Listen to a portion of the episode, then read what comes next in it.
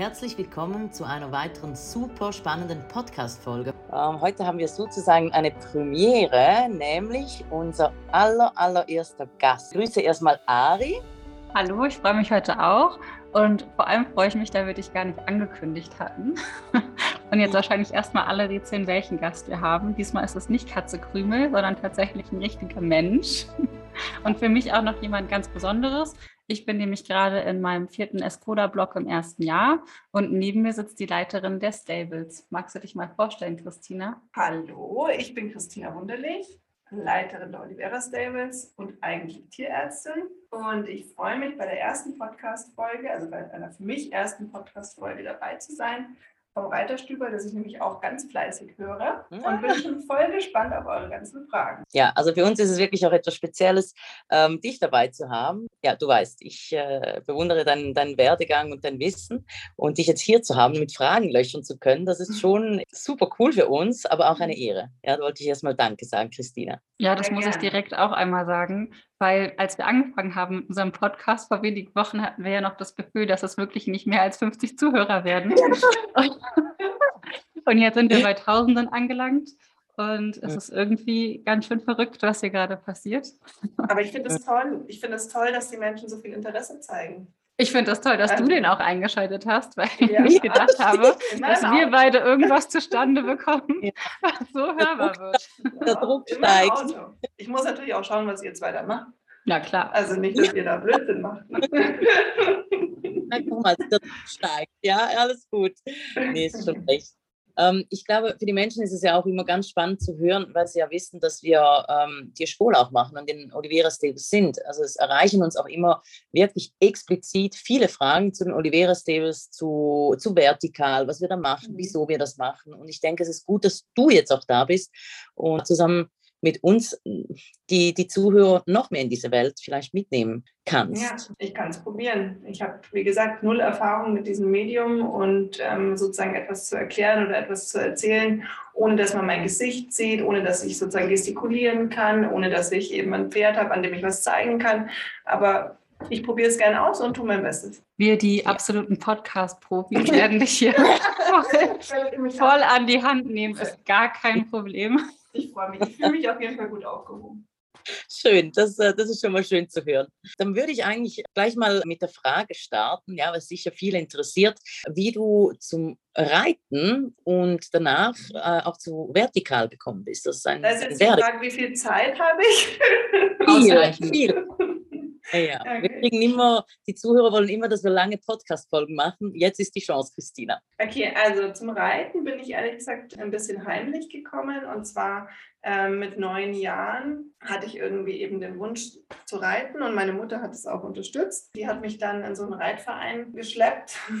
Der war einfach bei uns um die Ecke ganz normaler FN-Reitverein, ähm, ne? Reitschule, wo du auf Schulpferden Unterricht hattest. Die Schulpferde waren Warmblüter, große Warmblüter und der Leiter dieser Reitschule war so ein richtig alter Holding, so ein richtiger Reitlehrer, so ein ja, wie man sich das vorstellt. Ne? Mein Vater war total gegens Reiten, Ach, genau, vielleicht muss ich noch dazu sagen, meine Eltern ähm, sind schon getrennt, seitdem ich ein Jahr alt bin, also schon sehr, sehr lange.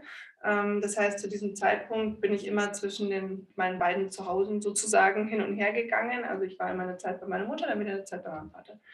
Und ähm, das hat meiner Mutter natürlich die Möglichkeit gegeben, heimlich mit mir reiten zu gehen, weil in der Zeit hat natürlich mein Vater das nicht mitbekommen. Ähm, und sie wollte das eben zuerst nicht mit ihm äh, gleich durchkämpfen, dass ich das machen darf, weil sie auch erstmal schauen wollte, will ich das wirklich, will ich das wirklich weitermachen, lohnt sich das sozusagen. Ne? Gut, also ich bin in diese Reitschule gegangen und mein erstes Reitschulpferd, und da werde ich mich immer dran erinnern, war eine Warmblutstute, so eine ganz liebe, große Stute namens Gundel. Und das war der Reit- und Fahrverein Frohnloh. Das ist bei Gauting. Genau. Und dann äh, war ich da also mit neun Jahren und habe dann meine ersten Longenstunden gehabt und eben dann auch ne, Freireiten. Und irgendwann habe ich mich eben entschieden, ja, ich möchte wirklich das weitermachen. Na, ich meine, da ist man ja noch so klein und so Ding, aber ich wollte es einfach machen. Und dann haben wir eben meinen Vater darauf angesprochen und er hat es verboten. Ja, weil er gesagt hat, nee, also Reiten ist zu gefährlich. Er hatte irgendwie Freunde, die sich auch irgendwie den Rücken gebrochen haben beim Reiten und ähm, im Rollstuhl saßen und keine Ahnung was. Und deswegen wollte er das eben für seine Tochter nicht haben. Und generell war bei meinen Eltern immer so, dass alles, was von meiner Mutter kam, eh Blödsinn war. Ähm, deswegen ja, war da für mich in dem Moment keine Chance. Und ich musste das also heimlich weitermachen. Das heißt, immer in Ferien oder immer, wenn eben für meine Mutter irgendwie die Chance war, ähm, durfte ich reiten, aber es war eben immer heimlich. Ne? Irgendwann hat es mein Vater, glaube ich, dann doch irgendwie akzeptiert, dass ich das gemacht habe. Und dann haben wir irgendwie mit zwölf, war ich da, glaube ich, haben wir unser erstes Pferd ähm, gekauft. Das war der Bobby, war ein Criollo. Den haben wir aus einem Wanderreiterhof rausgekauft, weil meine Mutter ist immer zum Wanderreiten gegangen. Auf den Wanderreiterhof Kern, kann man ja sagen, Wanderreiterhof Kern in Österreich. Und der hat eben immer so Criollos gehabt, die hat er aus Südamerika importiert. Und weil es eben super robuste Pferde sind und meistens eben auch Pferde, die relativ genügsam mit den Leuten sind, also wo du eben auch Leute draufsetzen kannst, die eventuell nicht so gut reiten und die trittsicher sind, weil die sind da echt in Österreich schon ganz schöne Trails gegangen, also wo du echt trittsichere Pferde brauchtest. Also jetzt nicht einfach nur an der Straße entlang, sondern wirklich halt über Stock und Stein und in die Berge und was. Genau, und da gab es eben ein ähm, Wanderreitpferd, das war der Bobby, den wollte er abgeben und meine Mutter hatte sich immer schon in den verliebt, weil der einfach so super lieb war das war echt so ein Pferd, da konntest du ein kleines Mädchen, ein kleines Kind irgendwas draufsetzen und der hätte nie irgendeinen Blödsinn gemacht, der hätte das nie ausgenutzt. Ja, und irgendwann, als der Herr Kern dann eben gesagt hat, er möchte den abgeben, weil er einfach jetzt langsam zu alt eigentlich wird. Ja, und dann haben wir den übernommen. Meine Mutter wusste eigentlich gar nicht, wohin mit dem jetzt erstmal, weil das war jetzt nicht so der Plan.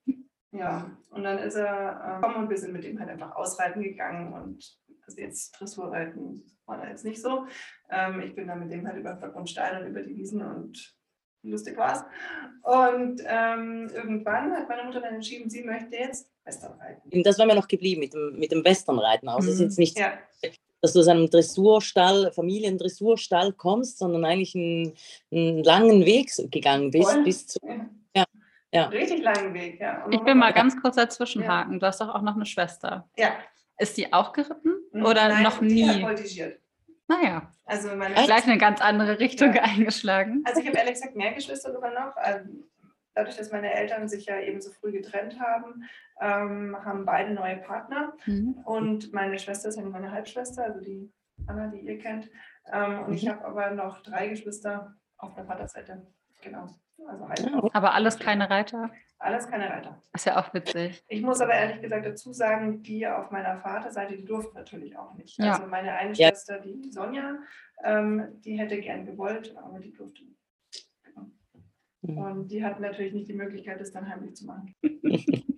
Hast du Glück gehabt, ja? Die hatten natürlich nicht die Möglichkeit, das heimlich zu machen. Und ähm, ja, jetzt kann ich eigentlich zurückkehren zum Westernreiten. Genau. Ja, genau, sorry. also meine Mutter, kein Problem.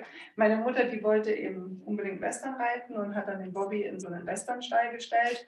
Ich wollte das gar nicht. Ich war total dagegen. Ich habe gesagt, ähm, ich möchte gerne im Dressursattel weiterreiten oder ich war da, glaube ich, Vielseitigkeitssattel unterwegs, egal, aber ich wollte halt auf jeden Fall Englisch weiterreiten und nicht jetzt plötzlich dann Westernreiten anfangen, da irgendwie mit Cowboyhut und klirrenden Sporen.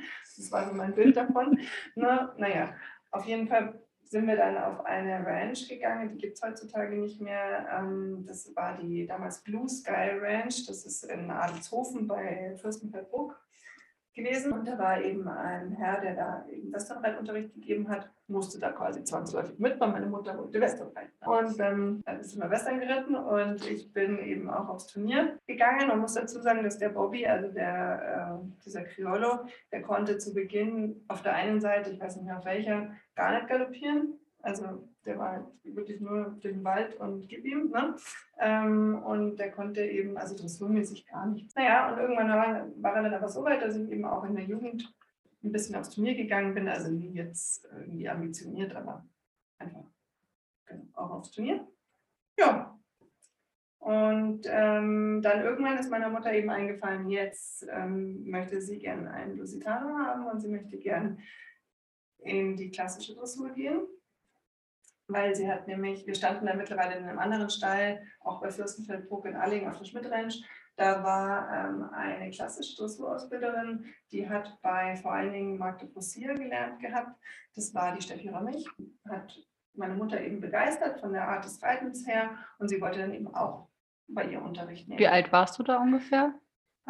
so Teenageralter? 15, 16, sowas um den Dreh, Mhm. würde ich sagen. Ja, genau. Ich fand es natürlich wieder total blöd, weil ich war da in meinem Western-Tour drin und war in so einer, ja, also wir sind ja auch, wie gesagt, aufs Turnier gefahren und gerade lustig war Genau, und ich habe mich da, ich habe Westernmusik gehört, so Country-Musik ne, und hatte Western-Hut. Kann ich mir jetzt überhaupt nicht mehr Ich vorstellen. gerne später Fotos zeigen. das Ja, klar. ich bin jetzt auch nicht so stolz auf diese Zeit, weil natürlich gehört zum Westernreiten auch, dass der Kopf runter muss. Bin immer in schönster Manier, habe ich mich gefreut, wenn der Kopf unten war. War natürlich nicht das, wie ich das jetzt heute machen würde. Aber auf der anderen Seite bin ich immer der Meinung, man kann nur etwas beurteilen, was man wirklich auch selber in irgendeiner Art und Weise schon mal gefühlt, gemacht oder einfach gespürt hat mit dem eigenen Körper oder mit dem eigenen Gefühl. Ne? Das ist ja auch die Aufgabe, oder? Ähm, Erfahrungen sammeln und einfach auch sich weiterentwickeln. Dann macht man eben auch Fehler und das gehört halt auch dazu. Ja, ich finde einfach, das gehört dazu und ich finde, du kannst nichts beurteilen, was du nicht gespürt hast. Da Mhm. haben wir ja in dem Vertikal 2, glaube ich, haben wir bei der Einleitung diesen Satz von Goethe, was du nicht erfühlst, wirst du nicht erjagen. Ne? Und im Endeffekt finde ich, ist das einfach so. Ja? Ja. Ob man da jetzt stolz drauf sein muss, dass man es gemacht hat oder nicht, das ist eine andere Frage. Aber auf der anderen Seite, es war einfach Teil meines Weges und ich habe damit auch kein Problem, das zu erzählen. Wie gesagt, ich bin stolz drauf, aber es war halt so. Genau, ja. Aber ich glaube, man braucht ja eine gewisse Erfahrung, um sich Voll. zu entwickeln. Und du wärst vielleicht jetzt gar nicht da, hättest du nicht auch die Kehrseite gesehen. Genau. Und das gehört ja irgendwo dazu. Und Ja. wahrscheinlich haben wir das ja alle irgendwo erlebt. Ich bin ja auch nicht von vornherein so geritten, Mhm. sondern es hatte Nee. gewisse Gründe, warum man an einem gewissen Punkt gesagt hat, ich mache nur noch das und nichts anderes mehr. Ja, genau. Das heißt ja immer, alles, was man erlebt hat und durchlebt hat, bringt, dann, bringt einem zu dem, was man heute ist. Ja? Und Das Ja. ist halt, es, gehö eben, es gehört einfach zu, diesem, zu dieser Weiterentwicklung dazu. Oder sonst wäre man nicht dort, wo man heute ist und hätte die Erkenntnisse. Ja? Auch wenn sie nicht immer schön ist, auch wenn es nicht immer, ja, auch wenn man sich vielleicht schämt, auch für einen gewissen We- Weg, ja, trotzdem Ja. hat er dazu gehört, um, um uns an diesen Punkt zu bringen. Oder dich an dem Punkt, wo du jetzt bist. Oder? Ja, Ja. ich bin ehrlich gesagt auch trotzdem froh darum, dass das so war, weil man spürt ja auch eine Art von Balance, ob das jetzt eine gute Balance ist oder aber eben diese Balance, die im Westernreiten verfolgt wird, ne, die spürt man. Ja? Und ich hatte trotzdem auch hier von meinem Trainer gute Worte, die mir immer noch in Erinnerung geblieben sind. Also ein Trainer, der mich da dann sehr geprägt hat, in, dann 15, 16, 17 so. Das war ein Australier, der hieß Roy Marchanton. Den gibt es auch immer noch, ähm, allerdings mittlerweile in Australien wieder. Und ähm, der hat damals immer zu mir gesagt, there's nothing to it but to do it. Also es ist nichts dabei, außer es einfach zu machen. Mhm. Ja. Und Mhm. das fand ich, also das hat mir wahnsinnig geholfen und ich sage das ehrlich gesagt heute noch zu meinen Reitschülern. Ich sage immer zu ihnen, Leute, there's nothing to it but to do it. Ja? Und das finde ich hilft einem total loszulassen und einfach zu sagen, okay, ich probiere es jetzt einfach. Wenn es dann nicht Mhm. geht, geht es halt nicht. Aber ich habe es probiert. Oder solche Dinge wie einfach das Pferd auch in Arbeitsreitweise handeln. Ja? Das war für mich auch wichtig. Ich habe wahnsinnig viel diese Disziplin gemacht. Wer auch immer jetzt sich hier auskennt mit Westernreiten, die den Podcast hören. Ich hab, bin wahnsinnig viel Trail geritten. Also das ist das, wo du diese Hindernisse hast, also wo du Tor öffnen musst und über Brücken reiten, also über so Brücken reiten musst und Stangen und lalala. Ein bisschen, wie man es ja jetzt auch aus der Working Equitation kennt. Genau, und ähm, das war eine von meinen Lieblingsdisziplinen. Ich habe das mit meinem Criollo äh, alle Tore dieser Welt geöffnet und was weiß ich. Und ähm, mein australischer Ausbilder, der ja wirklich eben in Australien, also wirklich noch Cowboy war, ja, jetzt nicht einfach nur, weil er das Westernreiten cool fand, sondern weil das eben in Australien einfach wirklich auch Arbeitsreitweise ist. Ne? Also da sind weite Flächen, da müssen die Rinder zusammengetrieben werden und so weiter und so fort. Und der kam von diesem Hintergrund. Also das war jetzt kein Städter, der gesagt hat, er lernt jetzt Western reiten, sondern ähm, der war wirklich eben im Endeffekt australischer Cowboy. Ja? Und ähm, von dem habe ich echt viel gelernt, ähm, was diese Dinge anbelangt. Er hat mir immer zum Beispiel gesagt beim, beim Trail und das sind jetzt vielleicht auch Tipps für Leute, die hier hören, die Working Equitation reiten. Ähm, wenn man jetzt zum Beispiel ein Tor öffnet, ne, im Trail, dann soll man das immer so öffnen, dass kein Rind durch kann. Also man muss immer das Pferd so stellen bei dem Tor und das ist auch wirklich die beste Art und Weise, ähm, ein Tor zu öffnen, weil man dadurch immer nah an dem, an dem Tor bleibt, ne? dass man das der Arm immer reicht, um das eben auf und zu zu machen und eben drumherum zu gehen. Und man soll das so machen, dass da kein Rind Platz hat, durchzugehen. Und ich mache das heute noch so, ich muss jeden Tag was an ihn denken, wenn ich eben auf dem Pferd sitze. Und zum Beispiel bei uns, wir haben immer oft so eine Absperrung in der Halle stehen, wenn wir eben ähm, die Schule haben. Und wenn ich von einer Seite auf die andere Seite reite, dann mache ich mir die Absperrung ja auch auf wie ein Tor.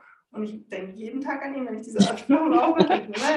Das sind ja auch Erinnerungen, wo man, wo man gerne zurückdenkt. Weißt du, das ist ja nicht einfach, das streicht man nicht einfach aus dem Kopf. Also von dem ich habe auch so einen Satz von meiner ersten Reitlehrerin, die gesagt hat, mein Pferd ist kein Chamäleon, es wechselt nicht die Farbe unter dir, du musst den Weg angucken. Den habe ich bis jetzt nicht vergessen, weil ich den so gut fand und so einprägsam, dass der mir immer im Gedächtnis bleiben wird. Ja, weil das war wirklich so, wo du geguckt hast und dachtest so, hä, was will sie jetzt von mir? Aber das ist immer noch drin. Das ja, ist total krass. Ja. Ich hätte noch eine Frage. Du hast gesagt, dein, also der Reitlehrer war ähm, Arbeitsreit, das ist eine Arbeitsreitweise. Wurden die Pferde trotzdem tief geritten oder kann man sich das ein bisschen ja. wie altkatholisch vorstellen? Nee.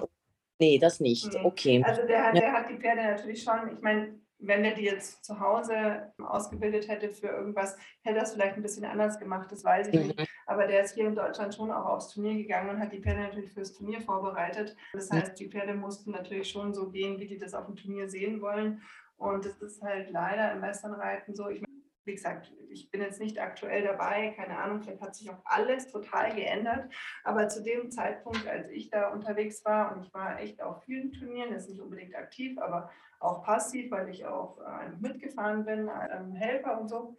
Und die Pferde, die Richter wollten die Pferde einfach tief sehen. Also gerade in den Disziplinen wie Pleasure und sowas, ne? da hat einfach das lahmste Pferd mit dem tiefsten Kopf gewonnen. Einfach so gewesen. Ne? Und die Frau im glitzerndsten Outfit.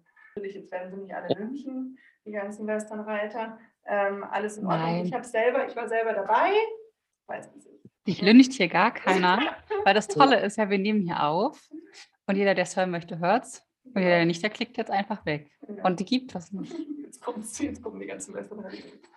Nein, nicht gegen Westernreiten, bitte nicht falsch verstehen. Wie gesagt, ich bin jahrelang selber Western geritten, darum geht es jetzt hier gar nicht. Ähm, ich wollte einfach nur erklären auf die Frage hin, die der Weg gestellt hat, eben ja. war. Und die, ja. die wäre da für den Kopf tief. Ne? Mhm. Okay. Und wie ging es nach dem Westernreiten dann? Hast du gesagt, da kam es dann äh, in ja. die Klasse? Da kam dann meine Mutter, die eben entschieden hat, sie möchte jetzt eben Unterricht nehmen bei dieser besagten Steffi Römmig. Und mhm. ähm, sie hat sich dann, äh, long story short, einen Lusitano gekauft der hieß Olympico. Den hat sie in Frankreich gekauft bei dem Händler, genau mit der Steffi zusammen. Und mit dem hat sie auch viel gelernt. Das war im Endeffekt ihr Einstieg so ein bisschen in die klassische Dressur. Mhm. Und ich bin aber weiter Western geritten. Also ich hatte immer noch meinen Bobby und ich habe mir dann eben, der war dann schon 22, und ich habe mir dann noch ein junges Pferd gekauft, das war die Pines Hanky Panky. Das ist eine Quarterhoffmann ja. Vollblutstute, die ich bis heute habe. Die habe ich mhm. mir ähm, als Fohlen gekauft. Das war 2003. Ja, die ist 2003 geboren. Ich habe die als Absetzer gekauft.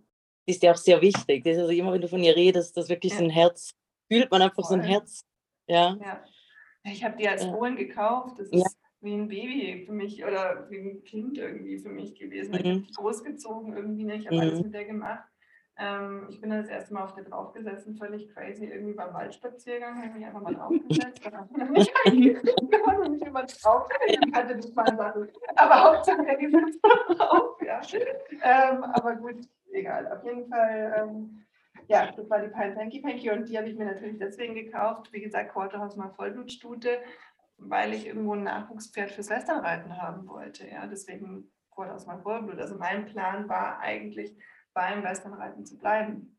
Ich hatte dann auch einen Freund, ähm, wie das ja immer so ist, wenn dann junge Mädchen ähm, Freunde haben, also Jungs an der Seite haben, der war auch Westernreiter. Ne? Und dann möchte man natürlich das weitermachen, weil der andere macht es ja auch. Und ähm, ich fand die Vorstellung ja. immer ganz furchtbar, ja? dass mein Freund reiten Auch könnte, ja. weil ich das immer für mich haben wollte. Mhm. Das ist meine Auszeit.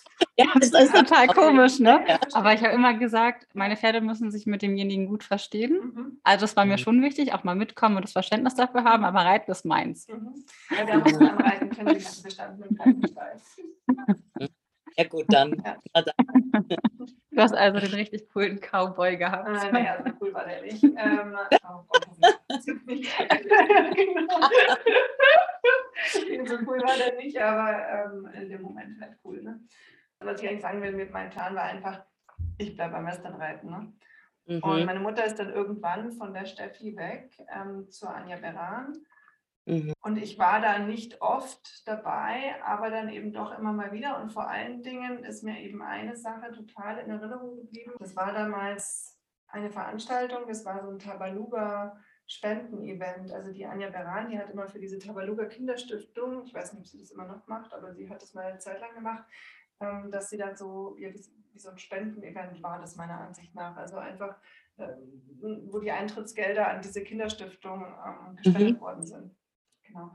Und da ist damals der Manuel auch aufgetreten und ich saß quasi im Publikum mit meinem damaligen Freund, dem Cowboy, wie du das so schön gesagt hast, und ähm, haben dem Ganzen einfach zugeschaut und ich war so, also es war das erste Mal, dass ich Manuel gesehen habe.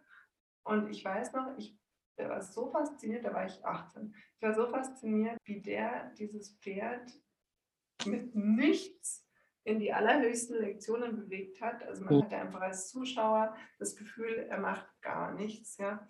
Ähm, in dem Buch von der Anja Beran, in dem Aus Respekt, jedenfalls in der ersten Auflage, ich weiß nicht, wie es in den anderen Auflagen ist, ähm, da ist auch immer noch ein Bild von, die, von genau dieser Veranstaltung drin, wo ich ihn das eben das erste Mal habe reiten sehen. Und damals konnte ich ja noch gar nichts damit anfangen, weil wie gesagt, ich war voll fokussiert auf Kopftief und Westernreiten, ja, äh, und Spornkirn und Kauerhut. Und trotzdem weiß ich einfach, dass mich das brutal berührt hat. Also das, wie gesagt, ich habe das bis heute nicht vergessen, diesen Moment, wo ich den da habe, drei Minuten oder fünf Minuten oder wie lange auch immer, Abreiten sehen. Ja, weißt du, was das für mich war? Das war die erste Fiera 2016, ja. glaube ich, war die. Mhm. Da habe ich, äh, da war ich das erste Mal hier unten und habe äh, dich und Manuel reiten sehen. Mhm. Also wirklich, ne, die erste Messe war ja auch noch ganz klein, da waren ja auch noch gar nicht so viele Zuschauer. Es war alles noch so ein bisschen, bisschen unstrukturiert und süß, sage ich mal. Und ich habe da gesessen mit meiner Mama zusammen, habe gesagt, so möchte ich in ein paar Jahren auf dem Pferd sitzen, weil diese Leichtigkeit, also das war, also der ganze Ort war so voller Leichtigkeit, aber auch die Leichtigkeit, die Pferde zu wenden und so zu manövrieren und in diese Lektion zu gehen und danach aber zu stehen und die Pferde waren in dieser Ruhe. Ich bin nach Hause gefahren und gesagt, genau das, genau das. Das ist so cool. Das sieht man einfach nirgendwo und das kann man auch ganz schlecht beschreiben, dieses Gefühl. Weil es dann immer so klingt, wie ich habe den Meister irgendwie reiten sehen. Nee, ich habe einfach nur jemanden gesehen, der einfach fantastisch auf dem Pferd sitzt. Genau. Ja. Und das, das der einen ich war einfängt. damals wirklich nicht auf dem Trip. Ich war wirklich nicht auf dem Trip. Ja? Ich habe auch nicht nach was gesucht, gar nicht. Ich habe überhaupt nach nichts gesucht. Ja. Ähm, ich war einfach nur im Endeffekt wegen meiner Mutter auf dieser Veranstaltung. ja, wirklich. Ähm, ich glaube, mein damaliger Freund, der hatte auch, da gab es so Stände mhm. und ich glaube, der hatte sogar einen Stand gehabt, weil der war Versicherungsmakler. Und der hat da so einen Stand gehabt für seine Versicherungen, glaube ich. Ich glaube, deswegen war ich da eigentlich keine Ahnung. Auf jeden Fall ähm, habe ich mir das angeschaut und mich hat es also nachhaltigst beeindruckt bis heute. Und wie bist du denn letztendlich in die Welt eingetaucht? Ja, weil du warst ja dort noch dann Reiterin. Genau, ja? und ich hatte ja die kleine Stute. Und dann mhm. habe ich mir, dann ist es so in mir gebrodelt einfach. Ich kann es nicht mhm. so richtig beschreiben. Also es ist einfach so ein bisschen in mir gebrodelt, dass einfach der Wunsch in mir aufgekommen ist, doch in die klassische Reitkunst zu gehen. Mhm. Mhm. Seitdem ich das gesehen habe. Ich weiß jetzt nicht mehr genau die Reihenfolge. Irgendwann hatte ich dann auch das Buch, Anja Beran, das aus Respekt, mhm.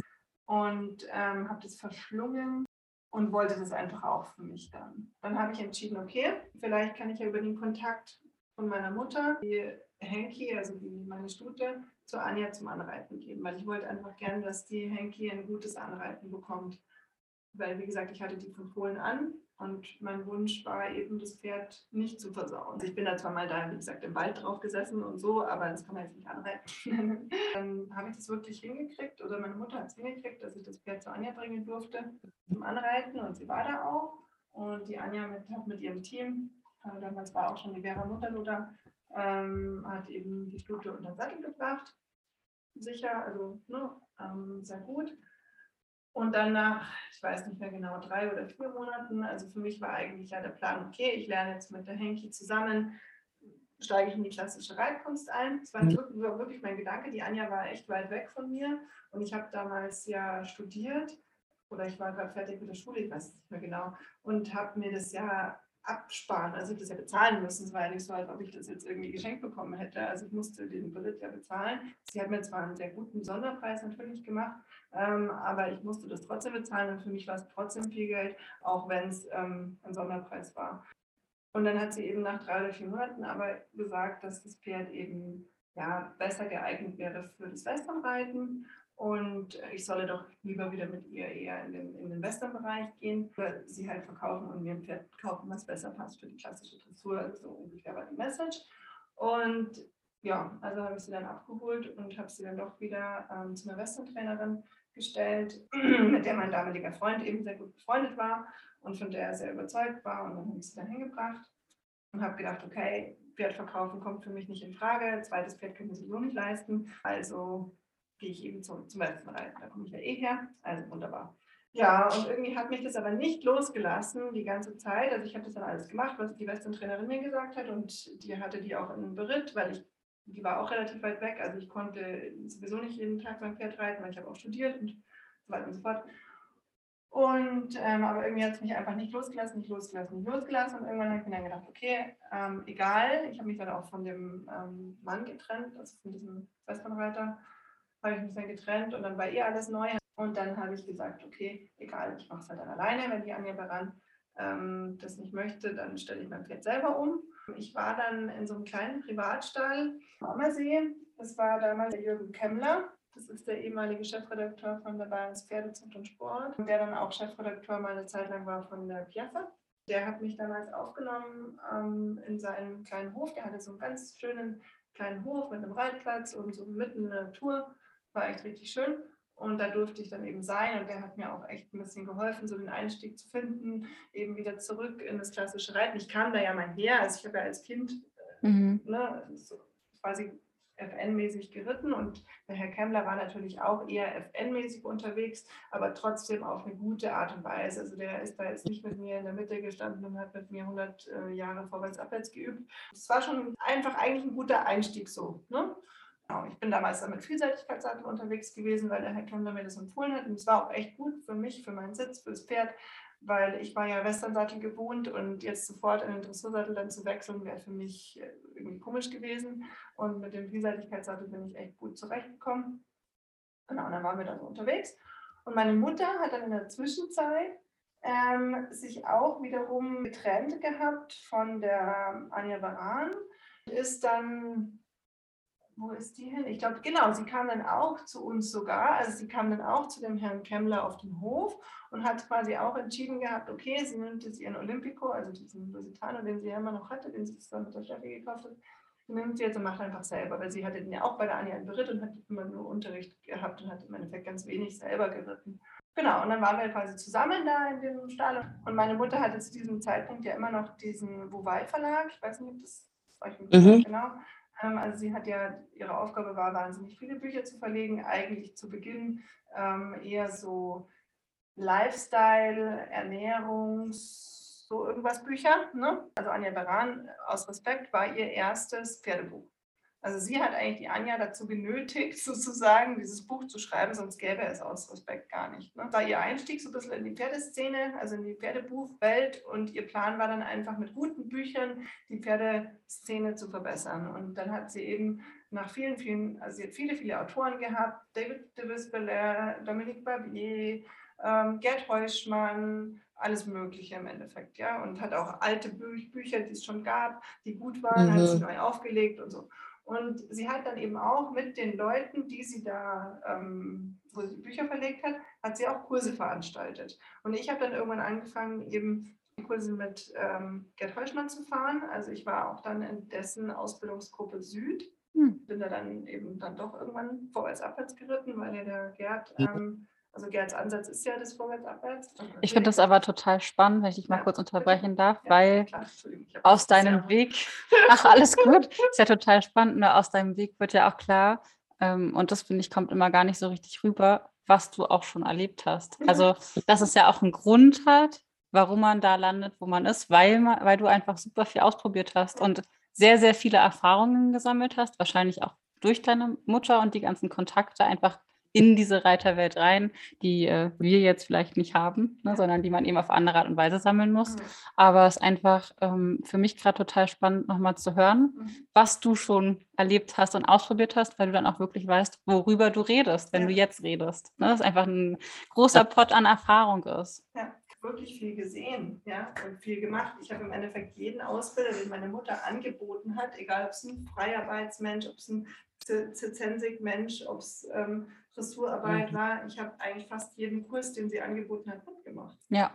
Mhm. Das ist spannend auch für viele, die jetzt zuhören, weil ich bin sicher, dass das ganz, ganz, ganz, ganz viele nicht wussten und mhm. äh, es doch ein ganz anderes Bild auf, auf dich oder auf, auf das Ganze, äh, das Ganze wirft, sage ich mal, ja, weil äh, ich, ich denke, wenn man dann sowas erfährt, denkt man auch ein bisschen darüber nach, bevor man sich dann ein Urteil bildet, ja, über ja. jemanden.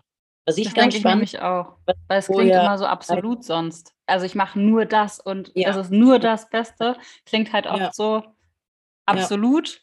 Und nicht nachvollziehbar für Menschen, die vielleicht irgendwo mit Anfang 20 ihr erstes Pferd, sage ich mhm. mal, sich erspart mhm. haben und dann mit dem ersten Pferd 20 Jahre lang eine Erfahrung gemacht haben, wo du ja gar mhm. nicht so viel in verschiedene Welten reinschnupperst.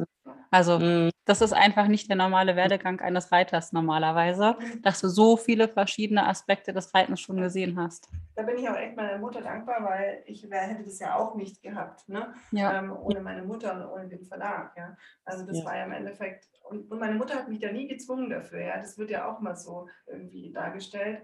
Ähm, mhm. Ich wollte das. Ne? Ich fand es interessant und ich wollte einfach probieren. Ne? Weil ich ja auch noch nicht genau wusste, was ist jetzt das Richtige. Ne? Und man hat ja. ja auch Respekt vor diesen ganzen großen Namen. Und man denkt ja auch, okay, die können mir sicherlich was beibringen und konnten sie ja auch. Mhm. Genau. Und meine Mutter hat dann damals ähm, einen Film produziert, der hieß Der geschmeidige Sitz von Johann Riegler. Johann Riegler ist Oberbereiter bei der Spanischen Hofreitschule gewesen. Und damals wurde für diesen ähm, Sitzfilm eine Hauptdarstellerin gesucht. Also jemand, der einen guten Sitz hat. Ne? Mhm. Genau. Also ich bin es nicht, wie wir ja alle wissen. ähm, aber. Wirklich. Genau. Aber ähm, es war dann jemand, der, der Namen ihr wahrscheinlich auch kennt. Weiß einer von euch beiden? Nee. Nee. Katrin Reuter. Okay. Genau. Die Katrin Reuter, ähm, die ja auch sehr aktiv ist im, im Netz und ähm, als klassische Ausbilderin respektiert wird, zu Recht, die war im Endeffekt die Hauptdarstellerin dann, also die hat sich beworben ne, als mhm. Hauptdarstellerin für diesen mhm. Film. Genau, und meine Mutter und die Katrin, die haben sich einfach gut verstanden. Die Katrin hatte tolle Ziele. Also die Katrin wollte sich weiterentwickeln als Reiterin. Die war eigentlich mal, wenn ich jetzt das richtig im Kopf habe, als Jugendliche im Jugendkader springen. Eigentlich, ich glaube, bei den Ponys Pony springen oder so. Und hat dann immer auch für Züchter irgendwie so ein bisschen junge Pferde angeritten und so, aber hatte eigentlich einen anderen Job. Und ihr Ziel war schon, sich einfach reiterlich noch weiterzuentwickeln. Und die Katrin, die hatte damals ihre Pferde in Ungarn stehen und hat sich da auch in Ungarn fortgebildet fortgebildet bei einer Reiterin, deren Namen ich jetzt nicht mehr weiß, ist auch egal, ich glaube, sie hieß Evelyn, aber ich bin mir nicht ganz sicher. Meine Mutter hat sich einfach entschlossen, sie versteht sich gut mit der Katrin, sie mag die Katrin, sie fördert sie.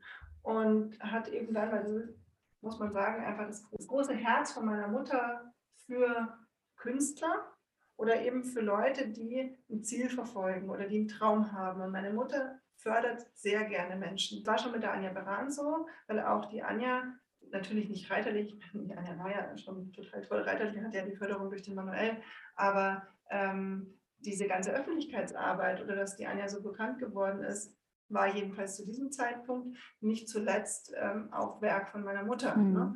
Und auch bei vielen ja. anderen Menschen, jetzt nicht nur bei den Reitern, auch bei anderen Künstlern, was sich ähm, Klavierspielern oder sonst irgendwas. Also meine Mutter, die hat schon immer gerne Menschen gefördert, schon immer. Das war ihr schon immer ihr ihre große Gabe, Menschen zu fördern. Ne? Und die Katrin war auch eine von ihnen. Sie war dann echt der Familie sehr, sehr eng verbunden.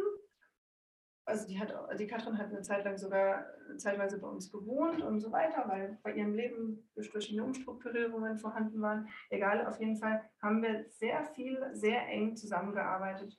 Und ich habe dann irgendwann, ich war ja immer noch bei dem Herrn Kemmler, ich habe dann irgendwann ähm, mein Pferd vom Herrn Kemmler weggeholt, auch weil ich es näher bei mir haben wollte und habe das ähm, in einen ganz normalen Einstellerstall, also beide Pferde, Bobby und meine Stute, ähm, in einen ganz normalen Einstellerstall in Landsberg gestellt, weil da mein damaliger Freund, also der danach folgende Freund, Cowboy Nummer zwei.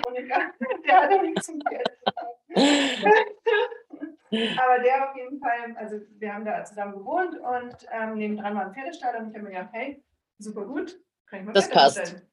Mhm. Kann ich morgens, weil ich habe da ja immer noch studiert, ähm, kann ich morgens ja um, keine Ahnung, 6 Uhr morgens äh, meine Pferde reiten gehen und kann dann in die Uni fahren. Und so gedacht, getan, also haben wir die Pferde dahin umgestellt. Und ich habe dann mit der Katrin angefangen, Reitunterricht zu machen. Und die Katrin hat sich dann zu einem echt studentenfreundlichen Preis ähm, bereit erklärt, zu mir zu fahren, wofür ich ihr sehr dankbar bin, und mit mir Unterricht zu machen. Also die war dann im Endeffekt mein, wie soll ich sagen, ernsthafter Einstieg in die klassische Reitkunst, weil, wie gesagt, ich habe Gerd Heuschmann-Kurse und alles Mögliche, Mhm. ähm, aber das war wirklich so ähm, mein Einstieg, das noch ernsthafter und tiefer zu betrachten, mit mir das angeguckt hat, an meinem eigenen Pferd zu Hause. Ne? Wo, wo viele vielleicht denken würden. Also nicht, du hast manuell gesehen und das ist direkt irgendwie dann zu manuell Nee, gekommen. mm, mm. Wirklich über Umwege, ja. Ja. Ja. Ja. Auch meine Mutter war zu diesem Zeitpunkt ja noch gar nicht so mit manuell verbandelt, Mhm. wie es heute ist. Also sie hat den ja damals schon wahrgenommen, logischerweise bei der Anja. Aber es war jetzt nicht so, dass sie sofort ähm, gesagt hat, boah, jetzt machen wir nur Kurse mit manuell oder so. Also sie hat ja ähm, immer noch mit allen möglichen Leuten Kurse veranstaltet. Wie gesagt, das Angebot war wirklich breit gefächert. Sie hat dann irgendwann auch angefangen, mit manuell Kurse zu veranstalten. Ja, aber das war wirklich erst also nach der. Zeit. Das war sehr spät eigentlich. Mhm. Genau, auch die Kathi und ich. Wir waren dann irgendwann über Umwege zusammen dann im gleichen Stall. Wir sind dann immer zusammen auf die Kurse gefahren, zum Beispiel zuerst eben immer noch zum Gerd Heuschmann. Also wir haben das auch eine Zeit lang irgendwie alles Mögliche auch so ein bisschen gemischt. Ja? Und daher Mhm. weiß ich ja, dass Mischen nicht funktioniert, Leute. Mischen funktioniert nicht. Das geht nicht. Aber das muss jeder für sich selber entdecken. Ich habe auch gemischt. Ich habe Dominique Barbier und Gerd Heuschmann und Alfonso Aguilar, nein, Alfonso Aguilar reitet nicht, aber trotzdem, also die Idee, ich habe alles Mögliche gemischt. Das funktioniert nicht. Ja? Ihr müsst euch für einen Weg entscheiden. Aber egal. Also auf jeden Fall sind zusammen zum, zum Gerd gefahren zu den Kursen, wir sind zusammen zum Manuel gefahren zu den Kursen, wir waren echt viel zusammen unterwegs. Und irgendwann gab es ja dann eben dieses gemeinsame Projekt, ähm, dass wir einen Hof hatten, einen kleinen, das ist dieses Hofgut Ludwigshöhe, die Katrin ja immer noch ist, in Fürstenfeldbruck. Also es hat damals die Katrin gepachtet, aber quasi ähm, in Zusammenarbeit ähm, mit meiner Mutter und auch mit mir. Äh, Also ich habe da jetzt nicht finanziell drin gesteckt, aber arbeitstechnisch. Warst du da schon fertig mit deinem Studium? Nein, also es ist so studiumstechnisch. Ich habe ein Jahr Jura studiert. Aha. Mhm. Aha, dann, wir das gemacht, haben wir zwei. okay. ja, habe dann ein Jahr, weil ich war dann zu spät dran für Tiermedizin, habe ein Jahr Pause gemacht, habe ein Jahr Ja. quasi gearbeitet und ähm, Mhm. also Geld verdient und ähm, war im Ausland und so. Ähm, und habe dann eben erst mit Tiermedizin angefangen. Ich war dann 2014 fertig, Regelschule. Äh, meine Mutter und die Katrin hatten sich schon, also das war auch schon vorher, hatten sich schon dann auch bei Manuel ähm, Pferde gekauft. Das war damals der Singero, den wir ja immer noch haben. Und der Dakar und der Domino. Der Dakar ist ja auch immer noch bei uns. Domino ist das Pferd, was bei der Antonia Bryans in England ist. Ist übrigens der Vater von der Jolie, von meiner, von der. Echt? Ja. Ah, das wusste ich nicht. Okay, okay. Spannend. Genau, und ähm, diese ganzen Pferde waren dann eben inklusive auch Henki, also meiner Stute, die war damals woanders, ähm, waren die eben dann auch zusammen auf diesem Hofgut Ludwigshöhe. Und wir haben da im Endeffekt so ein bisschen zusammen gestartet. Ja? Also das war leider zu klein, um da jetzt richtig groß Kurse zu veranstalten. Wir haben das zwar auch ein bisschen gemacht, aber das war eigentlich zu klein, weil das war ein sehr, sehr, also da ist ein sehr, sehr kleiner sehr, sehr süßer Hof, absolut eine Reise wert, ähm, aber eben ist zu klein, um da riesen Kurse oder irgendwas zu veranstalten. Also das heißt, meine Mutter hat im Endeffekt die Kurse trotzdem noch extern veranstaltet mit Manuel oder mit anderen Leuten. Und dort vor Ort waren dann so Einzelreitstunden und sowas und Manuel kam natürlich, um uns zu unterstützen. Genau, und jetzt kommt eigentlich der springende Punkt. Endlich. ähm, genau, Ja. also weil ich habe ja, wie gesagt, zu diesem Zeitpunkt dann Tiermedizin studiert und ich war dann eben irgendwann ähm, in diesen Endzügen, also für diejenigen, die mit dem Studiengang vertraut sind, da kommt irgendwann dann gegen Ende, kommt ein sogenanntes großes Praktikum. Also man muss mehrere Praktika absolvieren während des Studiums, aber ähm, gegen Ende kommt eben das große Praktikum. Das sind 16 Wochen. Äh, das nennt man großes kuratives Praktikum. 16 Wochen in der Tierklinik oder beim Tierarzt. Und ich hatte mir das ganz cool ausgemalt. Ähm, ich wollte nämlich nach Istanbul, weil ich habe einen äh, mit mir befreundeten, also den ich leider schon lange nicht mehr gesehen habe, an dieser Stelle liebe Grüße an Semich, vielleicht hörst du ja. Genau, also an, ich habe einen befreundeten Tierarzt, ähm, der ist, ist der Dr. Semich Ersoy. Ähm, der ist seines Zeichens Türke, aber in Deutschland lebend. Und der hat aber zu dieser Zeit, ich weiß nicht, ob er das immer noch hat, ähm, auch eine Praxis gehabt in Istanbul. Und ich fand es irgendwie einfach cool. Ich bin immer schon viel gereist, schon immer geliebt, das Reisen und ja, Ausland und so weiter. Und ich wollte unbedingt ins Ausland, schon immer. Äh, entweder Auslandssemester oder sonst irgendwas und das hat nie geklappt. Und dann dachte ich mir, okay, ähm, dann mache ich wenigstens mein großes Praktikum in Istanbul. Ich meine, ist ja immer was anderes. Und cool, das dann auch anerkannt und ähm, der hat mich auch angenommen und so. Und dann war das alles schon in fixen Tüchern. Und dann hatte ich aber im, ich glaube, das war dann im April oder Mai oder irgendwas, hatte ich dann einen Kurs noch beim Manuel mit meiner Stute. Dann reite ich da so schön in der Gegend rum. Und dann sagt der Manuel, du, pass auf, ähm, wir haben in Portugal ein Pferd gekauft, also er und meine Mutter haben in Portugal ein Pferd gekauft, weil wir wollten ja dann damals anfangen, sozusagen ähm, unsere Art des Reitens ähm, mehr zu promoten oder Manuels Arbeit eigentlich mehr zu promoten. Und der Plan war eben dann auch irgendwann auf Messen zu fahren und diese Abendveranstaltung zu machen, diese Soiree, mhm. ähm, genau, die ja an mehreren Orten stattgefunden hat. Und dazu brauchte es natürlich auch Pferde. Ne, da reicht es der Singero nicht dafür. Und deswegen haben dann meine Mutter und der Manuel in Portugal den Soberan gekauft der ja auch immer mhm. bei uns in Oliveras steht. Hatte Manuel dann während dieses Kurses zu mir gesagt, pass auf, ich hab, ähm, wir haben dieses Pferd gekauft und der kommt dann und dann ähm, nach Deutschland und ähm, ich möchte gerne, dass, wenn ich nicht da bin, du das Pferd reitest.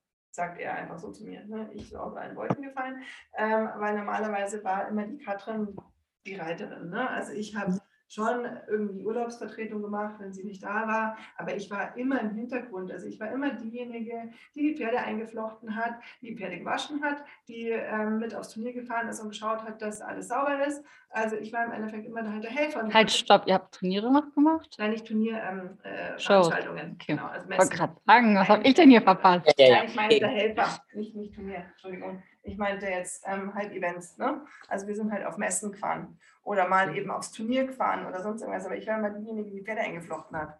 Bei was auch immer. Fototermin, egal. Pferde waschen, ja, war ich vorne dran. Ähm, und ähm, also ich war nie diejenige, die da irgendwie vorne, vor der Linse stand. Ich war immer die, die hinter der Linse stand. Ja? Und das, da habe ich mich auch wohl gefühlt. Also ich habe damit überhaupt gar kein Thema, habe das auch gern gemacht.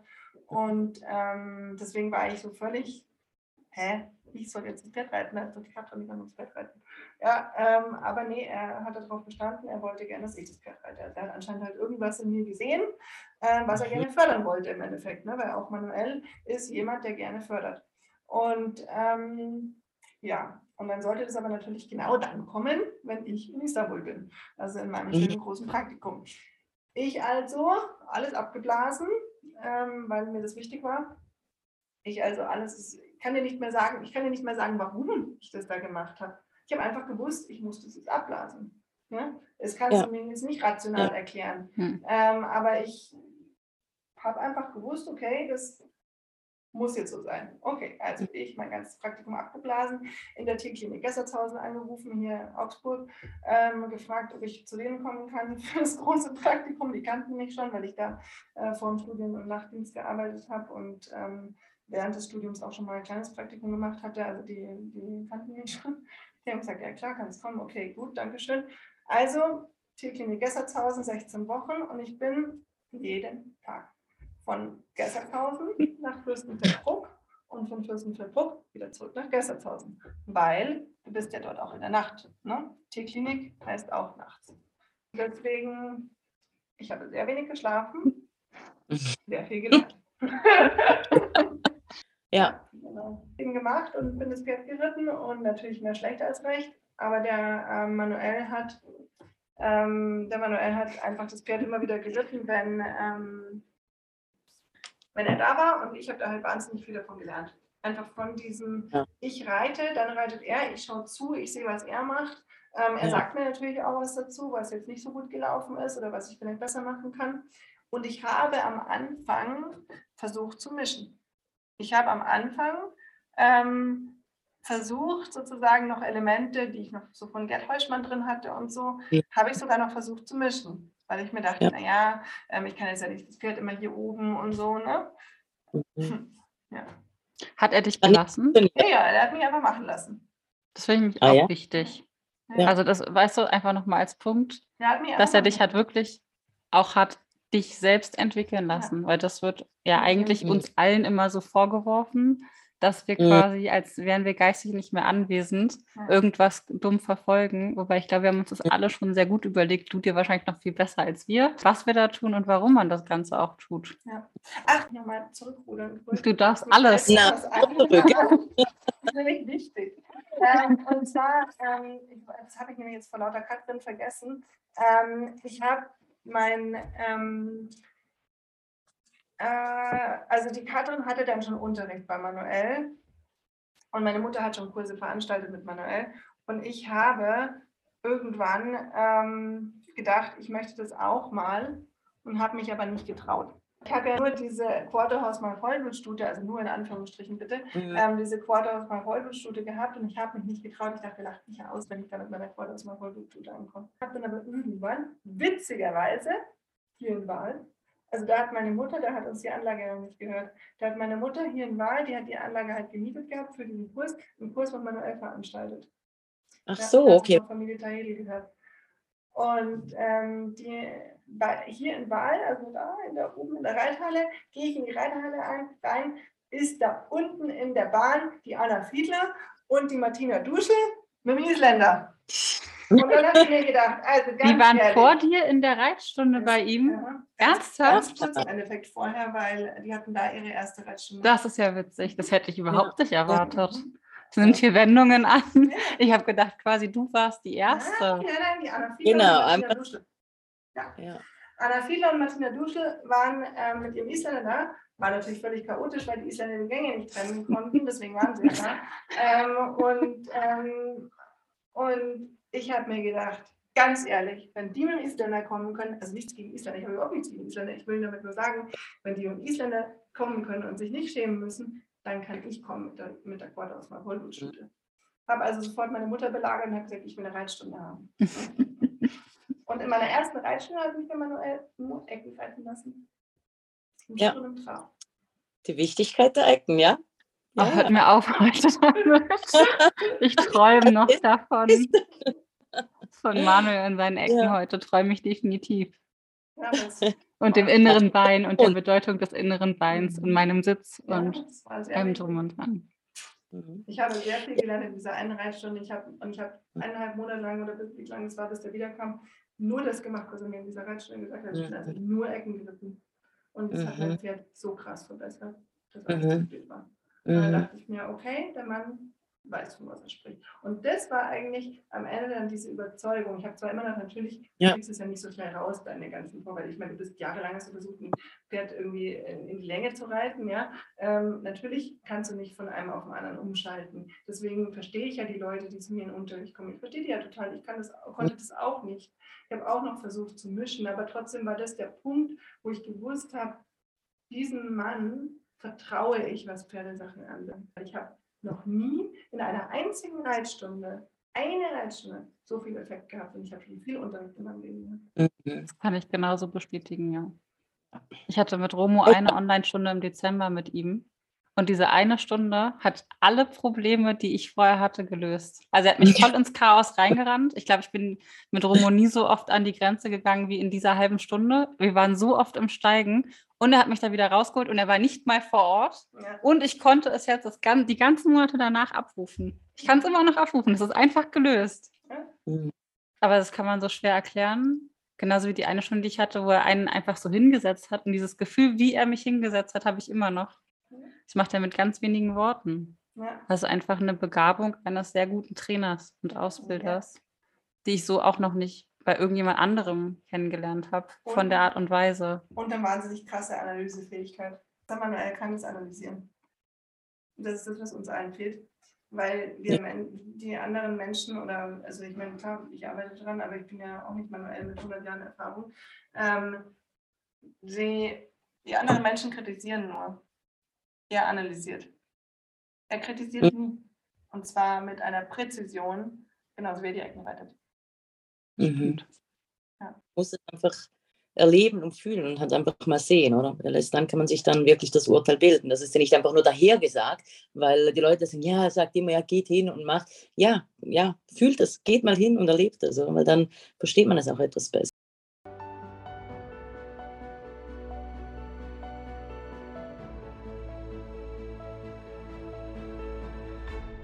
Ja. Ich habe jetzt mal eine direkte Einstiegsfrage noch Los oder einen Satz. Ähm, ich finde es nämlich total spannend, dass du erzählt hast, dass ihr alle Pferde, die ihr am Anfang gekauft habt, auch noch habt. Ja. Also sind ja jetzt mhm. auch zehn Jahre mit dem ersten. Müsste, ja. Wie alt ist der Singapur? Der Singapur ist 18, so zwölf Jahre. Wir haben den Singapur ja. gekauft, da war er sechs.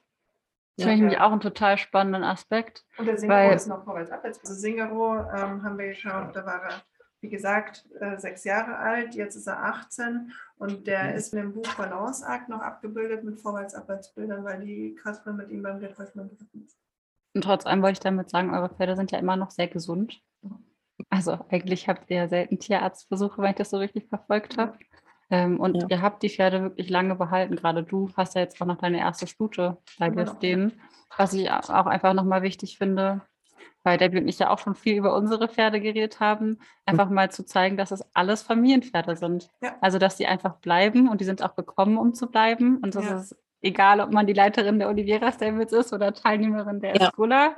Die ja. Pferde sind einfach trotzdem der Mittelpunkt des Lebens und gehören zur Familie. Also der Singapur, der ist der Augapfel von meiner Mutter. Also die würde ich ja, niemals irgendwie hergeben oder ähm, irgendwie verkaufen oder sonst irgendwas. Also der ähm, ja, und wie gesagt, der hat alles Mögliche schon mitmachen müssen, ausbildungstechnisch. Ähm, und es ist echt ein deutlicher Unterschied gewesen, seitdem er eben wirklich rein mit manuell gearbeitet wird. Ähm, mhm. ist es einfach ein ganz anderes Pferd geworden, als er eben damals war, als man noch eben versucht hat, so ein bisschen vorwärts, abwärts zu reiten und so weiter. Ne? Mhm. Weil ich mhm. meine, gerade ein Pferd wie der Singer, wo der vorne eh von Natur aus schon so schwer ist. Ja. Also den vorwärts, abwärts. Magst du ihn einmal beschreiben, wie er aussieht? Also, okay, also der Singapur, das ist ein ganz typischer ähm, Lusitano, würde ich sagen, nach dem alten Schlag, wobei er relativ groß ist. Also er ist 1,64 Meter, ähm, ist braun und ist sehr ramsnasig, also hat einen sehr rassetypischen Kopf, hat einen sehr massigen Hals, also einfach so einen richtigen Hengsthals, ähm, hat ähm, ja, würde ich mal sagen, eine schöne Vorhand und dann aber eine relativ kleine Hinterhand, was eigentlich Lusitano untypisch ist. Aber der ist eben, ähm, da ist viel an Draht drinnen. Das ist eine Linie der Lusitanos, die ein bisschen auf die Spanier zurückgeht. Das heißt, diese Problematik der Hinterhand kommt ein bisschen aus diesem spanischen ähm, Anteil, der da drin ist, wie auch beim Sefiro, der sein ähm, Halbbruder ist. Und ähm, ja, und ich würde sagen, seine größte Problematik ist einfach die Aktivität der Hinterhand ähm, und eben die ähm, Schwere der Vorhand. Also dass das Pferd eben hinten trägt und sich eben vorne hebt und auch ein bisschen das Schlangige. Also der Singero ist trotz seiner Masse und trotz seiner Stärke und auch trotz seiner ähm, Kraft und auch Hängstigkeit. Also man denkt eher von außen, es ist bestimmt eher so ein bisschen so ein Pferd, das in sich ruht, aber wenn man eben drauf sitzt, merkt man, der ist wie eine Schlange. Also den kann man, der kann dem, das eine Bein nach da nehmen, das andere Bein nach da nehmen. Also man sitzt drauf und denkt sich, ah, jetzt habe ich das, den einen Teil sozusagen eingefangen und unter Kontrolle, dann schiebt er schon was anderes in eine andere Richtung. Ja? Also der ist überhaupt nicht leicht zu reiten. Ähm, aber eben ein ganz tolles Pferd, vor allen Dingen mit einem ganz tollen Interieur. Also das ist einfach ein Pferd, auf das ich mich in jeder Sekunde und 1000 Prozent verlassen kann. Wieso hast du eigentlich das Tiermedizinstudium? Also ich meine, du hast das ja gemacht, mhm. aber du hast das ja anscheinend irgendwann zur Seite gelegt und dich also dafür entschieden, wirklich also voll und ganz studiert. Ja. Also du bist komplett fertig ja. und abgeschlossen, ja. aber du hast dich ja trotzdem dafür entschieden, einen anderen Weg einzuschlagen. So war er. Also wie gesagt, da kam eben diese, diese Sache dann, ähm, dass ich den Sobberer reiten sollte.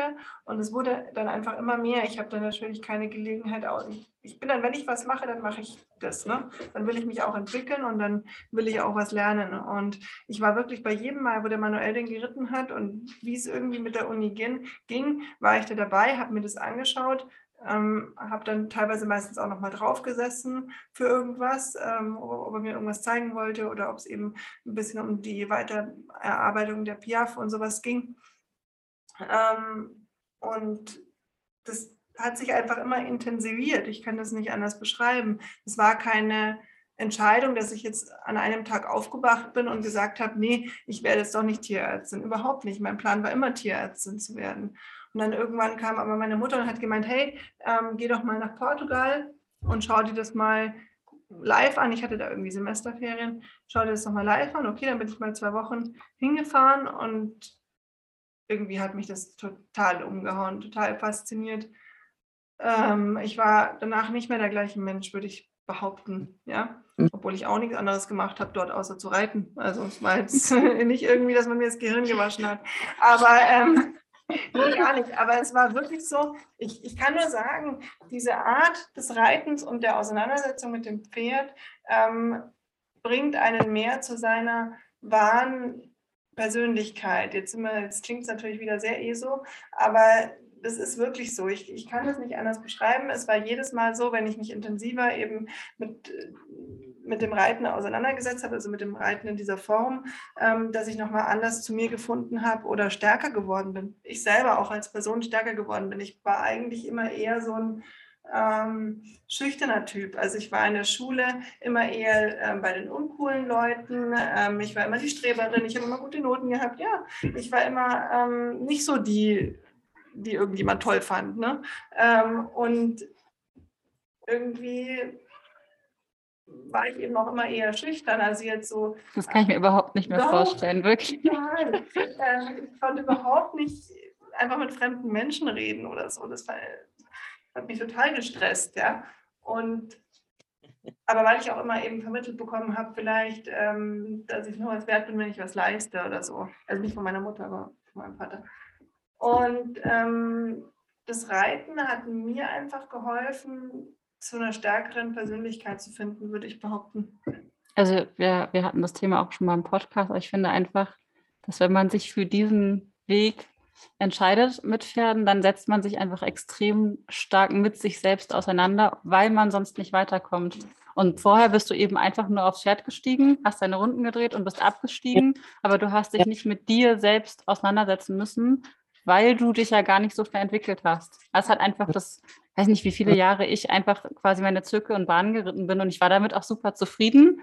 Aber gleichzeitig habe ich mich überhaupt nicht vorwärts bewegt, weder in den Lektionen noch mit dem Pferd noch mit mir selbst. Ja. Und seitdem ich angefangen habe, einfach umzudenken, das war noch vorvertikal, also indem ich angefangen habe, in so einen Prozess zu gehen, was möchtest du eigentlich von deinem Pferd? Wie möchtest du eigentlich mit deinem Pferd sein? Ähm, fängt man ja schon an, auch viele Dinge zu hinterfragen. Also Warum sitze ich da drauf? Wie sitze ich da drauf? Warum steige ich auf? Was möchte ich eigentlich beim Reiten? Warum möchte ich besser werden? Und dann, um das alles zu ergründen, jetzt gerade in den Esculas wird mir das so klar, muss man immer tiefer in sich selbst reingehen und irgendwo mit sich selbst in Resonanz ja. gehen. Und dadurch ist es so tief, ist gar nicht esoterisch, finde ich. Ja, andere nutzen einfach nur andere äh, Medien vielleicht. Also du kannst dich ja auch ja. in der Kunst so weiterentwickeln. Oder wenn du sagst, du machst Musik, du gehst äh, einer anderen Sportart nach. Aber das ist Kunst, was wir das, machen. Im Endeffekt ja. ist diese Art zu reiten, ja. wie wir sie betreiben, Kunst, weil im Endeffekt jeder auf seine Art und Weise, ja, natürlich sind wir nicht alle Picasso, weil äh, das schaffen wir vielleicht nicht mehr, aber im Endeffekt gutes Reiten ist wie das Kunstwerk Pferd zu interpretieren, ne? beziehungsweise dass du im Endeffekt dein Kunstwerk erschaffst, ja. Entweder du kannst dir vorstellen, du bist ein Bildhauer und du musst einfach irgendwo an irgendeinem Bereich von deiner Statue oder von deinem, was auch immer du da gerade ähm, kreierst, noch was, hier noch was raus ähm, oder wie man das nennt, wenn man jetzt Bildhauer ist. Ähm, oder eben, wenn man jetzt Maler ist, hier noch ein Tupfergelb, hier noch ein bisschen blau, ah, vielleicht doch eher ein bisschen rot. Mhm. Ja, also im Endeffekt Stimmt. ist es ja nichts anderes, das Reiten, wie das Kunstwerk Pferd ähm, zu einem noch größeren Kunstwerk zu machen ähm, und mhm. es eben noch mehr brillieren zu lassen. Ja? Mhm. Weil das Pferd ja. ist ja schon da. Also das, ja. das Pferd ist ja sozusagen das Rohmaterial, das schon da ist. Und wenn wir mhm. dann eben anfangen zu arbeiten, holen wir ja einfach nur aus jedem Pferd das für ihn Maximale raus. Und dadurch werden die Pferde schön. Und deswegen sind ähm, eigentlich alle vertikal gerittenen Pferde, egal was das für ein Grundmaterial an Pferd ist, schön. Ja. Das macht ja auch vieles mit uns. Ich meine, die Kunst beeinflusst uns ja dann auch und es legt Schicht um Schicht frei äh, in dem, was, was unsere Essenz vielleicht ist oder zumindest den Anschein macht. Das macht ja so viel mit uns. Und gerade wenn man diesen Weg mal begeht und mal die erste Schicht nur mal ein bisschen angehoben hat, dann kann man gar nicht mehr da muss man weitergehen. Oder so ging es mir zumindest. Das fand ich so spannend. Oder? Also ich hatte diesen Drang, weiterzumachen und noch tiefer Schicht um Schicht ja. freizulegen. Genau. Und das finde ich spannend an der ganzen Geschichte. Ja? ja, wenn man das eben mal angefangen hat, und das war eben bei mir dann, würde ich sagen, der ausschlaggebende Punkt in diesem ersten Portugal-Aufenthalt, habe ich einfach gemerkt, das ist noch so viel mehr. Ich war immer noch festgefangen in diesem deutschen, ja, äh, was weiß ich, ne, der Kopf muss tief und keine Ahnung was. Natürlich hatte ich schon irgendwann umzudenken, aber wie gesagt, das geht ja nicht von heute auf morgen. Mhm. Und als ich dann eben das erste Mal in Portugal war, habe ich auch das Pferd nochmal ganz anders wahrgenommen. Und dann ging das einfach, da hat sich das einfach weiterentwickelt. Ich bin dann nochmal nach Portugal und nochmal und nochmal und habe einfach mehr gelernt, mehr gelernt, mehr gelernt, immer auch die Zusammenarbeit mit Manuel noch mehr intensiviert. Ähm, und ich war, wie gesagt, immer im Hintergrund. Also auch als dann der Soberan da war, ich habe den zwar geritten, wenn der Manuel nicht da war, aber ähm, bei den Aufführungen ist ja er ihn geritten oder auch mal die Heike Finze, ähm, die auch mal eine Schülerin war von Manuel, die uns auf die Messen begleitet hat, auf die ersten. Ja, und ich war immer im Hintergrund tätig, wenn man die, die Pferde eingeflochten hat. Und irgendwann kam dann der Punkt, wo meine Mutter und der Manuel hatten schon lange den Wunsch, eine Art Zentrum zu gründen, dass eben der Manuel nicht mehr durch ganz Deutschland tingeln muss und Schweiz und Österreich und was weiß ich wo, hm. um eben Auswärtskurse zu geben, sondern um eben ein Zentrum zu, zu, zu bauen oder zu kreieren, wo die Leute hinfahren und den Unterricht bei ihm vor Ort nehmen und nicht der Manuel muss zu den Leuten gehen, sondern die Leute kommen im Endeffekt zu ihm. Ja, äh, das war die Idee der Olivera Stables. Und äh, dann war eben ja der Ort gefunden, also die Reitanlage in Wahl hier, wo wir jetzt eben sind. Und ähm, damals, als es dann so war, dass Manuel und meine Mutter sich entschieden haben, okay, das ist es jetzt, ähm, diese Reitanlage nehmen wir, kamen sie eben zu mir und haben gesagt, bist du dabei? Weil meine Mutter dann gemeint hat, wir machen, ich mache das nicht ohne dich. Also meine Mutter hat zu mir gesagt, sie macht es nicht ohne mich weil sie natürlich immer irgendwie jemanden braucht, der auf jeden Fall sicher da ist. Ne? Ich bin natürlich ihre Tochter, ich bin ja natürlich anders verbunden als jetzt einfach irgendjemand Fremdes. Genau, aber es war jetzt nie der Plan von Anfang an, dass ich da jetzt irgendwie die leiten, irgendeine leitende Position habe oder irgendwas, sondern ich war eigentlich geplant, dass ich einfach in der Verwaltung bin, also im Büro. Das heißt, ich habe das gemacht. Ja, Hat ja gut geklappt. Ich war im Büro. Ich war diejenige, wo die Leute angerufen haben und ich habe Rechnungen geschrieben und ich habe äh, Boxenplan gemacht und äh, lauter solche Sachen. Und die Eva Steinbach war ja die Leitung, ne? Pferdewirtschaftsmeisterin Eva Steinbach, die war die Leitung der Olivera Stables, reiterlich. Und die war das, glaube ich, über, lass mich lügen, ich sage jetzt bestimmt was Falsches, aber sowas wie ungefähr zwei Jahre. Wie lange bist du es jetzt schon? Fünf, fünf Jahre. Genau, weil ich war gerade schwanger. Ja, fünf Jahre, würde ich sagen. So grob geschätzt. Ich bin immer schlecht. Ähm, für mich ist das alles so ein ja. Konglomerat aus ja. Äh, vielen Dingen. Aber auf jeden Fall, die äh, Eva Steinbach hat bei uns erstmal angefangen eben als Leitung und irgendwann sich dann aber entschieden, uns zu verlassen. Und ich war, wie gesagt, genau da wollte ich eigentlich hinaus, ich war eigentlich nur in der Verwaltung und habe aber so die ganz eigenen Pferde, also das war damals dann Singero, ähm, Zephyro, Boulan, Sobara, genau, die habe ich geritten. also eigentlich bist du einfach wollte. Bist über ganz, ganz, ganz, ganz viele Umwege letztendlich zu zu, ich zu, total. Ja, das finde ich auch ja, tatsächlich spannend. Total. Ich wollte es nie. das war unglaublich verwinkelt auch, ja, aber du ja. musstest wohl, weil der Weg hat dorthin geführt. Ich ja. habe mich auf jeden Fall hochgearbeitet. Ja, ja. Ähm, naja, ja. egal. Auf jeden Fall, ähm, also da war dann schon klar, okay, Tierärztin bin ich jetzt erstmal nicht, ja, weil, also ich habe schon gesagt, dass ich dann in der Verwaltung eben von Olivera Stables tätig war und auch Pferde geritten habe und so weiter.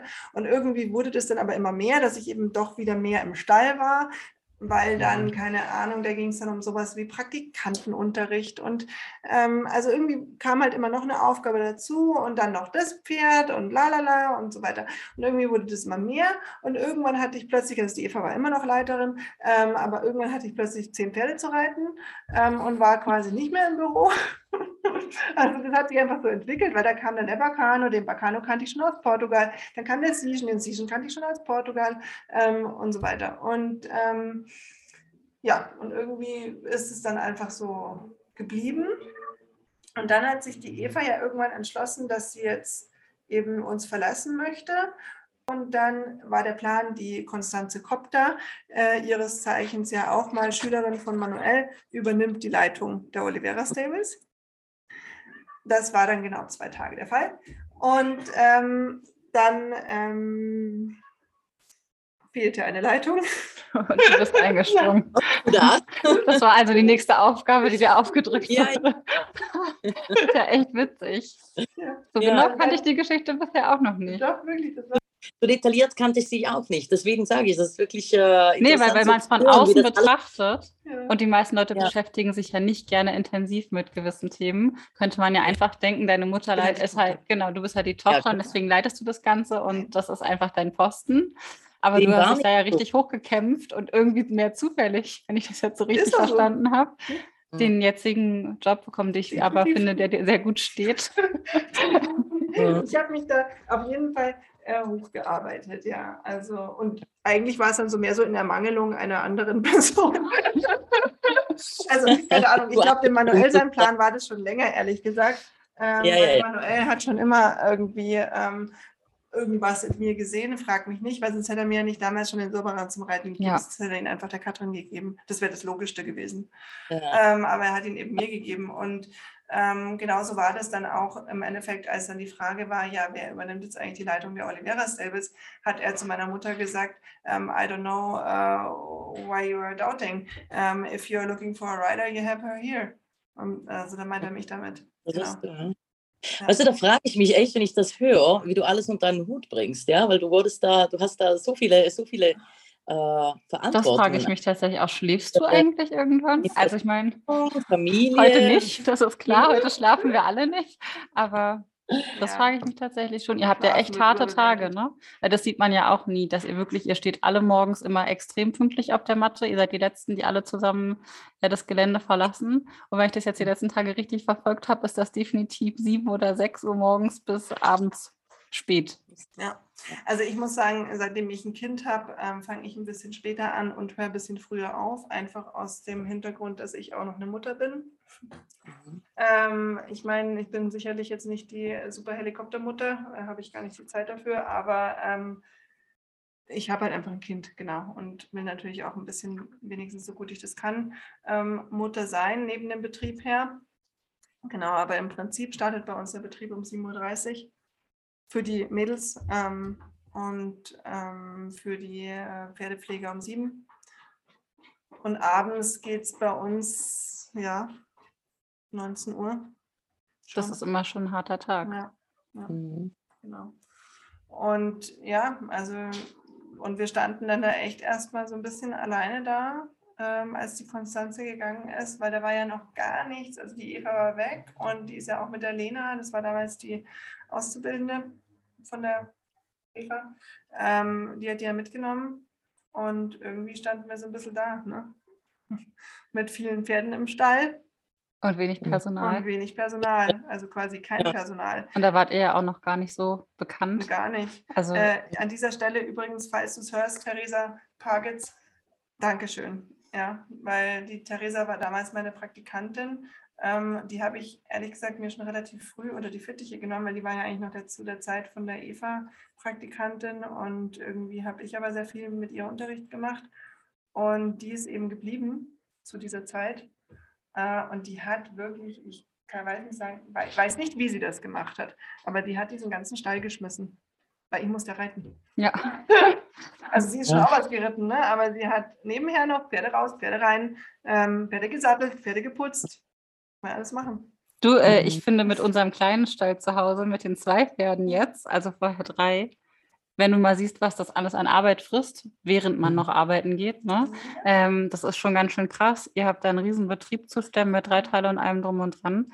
Für, ich finde, immer noch nicht genug Leute. Also bei uns ist es ein, einfach ein kleiner Familienhof, ne? da müssen auch jeder alle mit anpacken und jeder Urlaub ist quasi Umbauarbeiten, Zaunbau etc. Du hast einfach schon ganz schön was zu stemmen. Ja, und gestern saß ich bis um 20 Uhr auf dem Traktor, ja. weil wir es neu gemäht haben. Und das geht, gerät ja auch immer ein bisschen in Vergessenheit. Ja. ja. Von daher ist es also mein Werdegang ist, ist also sehr ähm, um viele Ecken und Windungen und weiß ich nicht was, aber anscheinend sollte es auch irgendwo so sein, weil ich ähm, habe das nicht so gewollt. also, aber schon öfter darüber nachgedacht, wo war eigentlich der Punkt, wo ich dann was hätte anders machen können, sodass es nicht so gekommen wäre. Ich kann dir diesen mhm. Punkt nicht sagen, weil das ist wie mhm. wenn dieser ganze Weg einfach da hingeführt hätte. Also mhm. ich kann dir gar keine Weggabelung sagen, wo ich es hätte anders machen können. Bei mir weiß ich es. Ja? Bei mir war es die Erblindung von Romo. Ich wollte vorher aufhören mit komplett. Okay. Also ich hatte meine Senioren fertig. Mhm. Mein Alter war quasi gut ausgebildet. Da hatte ich mit Nadja angefangen damals. Den, da war ich zufrieden. Mhm. Hatten wir umgebaut. Mein Pony war wieder reitbar. Wir waren einfach nur im Gelände und rumwummeln und ich habe mein Studium gemacht und ich habe mein Studium geliebt. Mhm. Und dann ist mein Pferd erblindet. Und dann kamen für mich so viele Schlüsselmomente, weil alles, was mit meinem Studium zu tun hat und alles, was ich sonst versucht habe, ab dem Punkt nicht mehr funktioniert hat.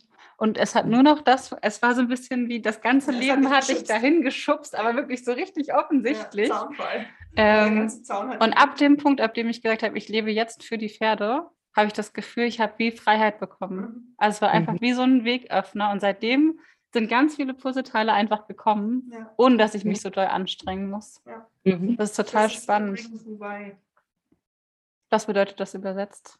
Das genau das, was du gerade gesagt ja? hast. Ähm, einfach dem Fluss folgen. Durchs Nicht-Tun zum Tun gelangen. Das hat sich nur nicht wie Nicht-Tun angefühlt, ja. aber... Ja, und nicht, also nicht, dass man nicht, ja nicht, nicht tun. muss. Ja. Das ist zu unterscheiden. Ne? Nicht tun ist nicht nichts tun sondern nicht tun bedeutet nur, dass du jetzt im Endeffekt alles, was ich beschrieben habe. Mhm. Ich habe auch nicht vor zehn Jahren oder vor 15 Jahren quasi mich schon darauf vorbereitet, irgendwann Leiterin der Olivera Stables zu sein und quasi alle meine Kräfte dahin mobilisiert und gesagt, ich mache das jetzt. Ne? Mhm.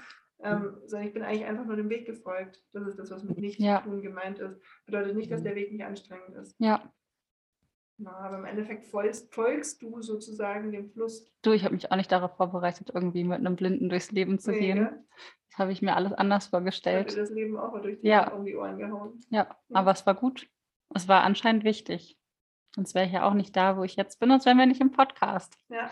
Du, ich, ich glaube, man, man bekommt immer gerade das zu dem Zeitpunkt, wo es nötig ist. Ja? Und dann Wenn man hinhört, glaube ich. Ich glaube auch, es gibt ganz viele Menschen, das hatte ich mit meiner Mama lange das Gespräch, die ist in, in ihrem System quasi drin, die wurde so erzogen, dass sie ihre Arbeit zu machen hat, Studium, Arbeit, Ausbildung und dann sehr, sehr gut verdienen muss, um zu überleben. Ja, und die ist bis jetzt in ihrem ja. System und sagt eigentlich die letzten drei Jahre, jetzt will sie durchhalten, ein bisschen Rente ist und dann fängt sie an. Das ja, jetzt aber das, das, meine Großeltern haben das auch so drin und sie sagt einfach, das war in ihrer Generation von den Eltern so übertragen und ich finde das ähm, toll, dass sie die Einsicht hat ne? und mir ja auch mhm. dafür alles ermöglicht. Dafür hat sie mir ja quasi die ganze Unterstützung gegeben, sonst könnte ich das jetzt gar nicht machen, was ich mache. Ja und sagt eben selber, sie hätte es auch gerne gehabt. Mhm. Und ihr, sie hätte auch gerne diese Entwicklung früher gehabt, aber es ging eben nicht. Ja. Und so, glaube ich, stecken viele für sich ja auch fest. Man hat immer die Entscheidung, egal in welcher Epoche. Natürlich ist es manchmal schwieriger, manchmal weniger. Aber wenn ich jetzt an meinen Werdegang denke, ich meine, ich, ich habe Jura studiert, ich habe Tiermedizin auch angefangen, übrigens mhm. habe ich auch.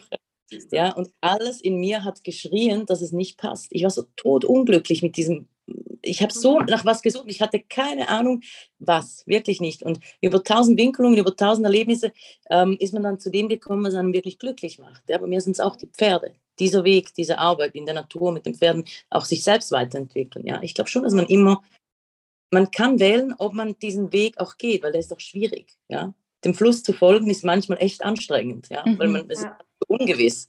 Ja. Aber ich glaube schon auch, dass nicht von jeder Mann, von jeder Mann oder von jeder Frau äh, dieser Weg der Weg ist. Weißt du, was ich sagen will? Ich ähm, also jetzt sind wir natürlich bei etwas sehr ähm, esoterischen, aber ich glaube nicht, dass es für jeden das Richtige ist, diesen Weg zu wählen. Ne? Mhm. Sondern ich also glaube, das gehört zu dir oder nicht. Ne? Also mein Weg gehört zu mir. Naja, entweder siehst du ihn und wählst ihn quasi ja. oder du gehst weiter, aber das ist trotzdem der richtige Weg. Genau, aber ich glaube, du kannst jetzt nicht zum Beispiel, also wenn jetzt jemand unsere Geschichte hört und sagt, ähm, ich wähle jetzt diesen Weg und es ist aber vielleicht nicht an der Zeit, in diesem nee, Leben für ihn diesen Weg zu wählen, wird es nicht funktionieren, ja. das ist, was ich sagen will. Ja, ne? das stimmt. Ähm, weil ja jede, wir sind ja alle auf unterschiedlichen Stufen. Das heißt, ähm, die einen, für die einen ist es der Weg und für die anderen ist es vielleicht erst in was weiß ich wie vielen Jahren der ich glaube, es hat einfach nichts mit einer bewussten Entscheidung genau, zu tun, sondern eher was mit, mit äh, dem Herzgefühl. Ja. Also, dass man wirklich ja. an einem gewissen Punkt in seinem Leben Dinge entscheidet, die man gar nicht so vorhergesehen hat ja. und dann dem Herzensweg folgt. Genau, ja. Und wie gesagt, also ich habe das nie vorhergesehen. Ich wäre eigentlich Tierärztin oder ursprünglich sogar mal Juristin. Vielen Dank fürs Einschalten. Wir freuen uns, wenn ihr uns unterstützt und diesen Podcast liked und abonniert. Genauso freuen wir uns, wenn ihr uns auf Instagram oder Facebook folgt. Unsere Seiten findet ihr unter dn-equestrianart und romario-blind. Bis bald, ihr Lieben!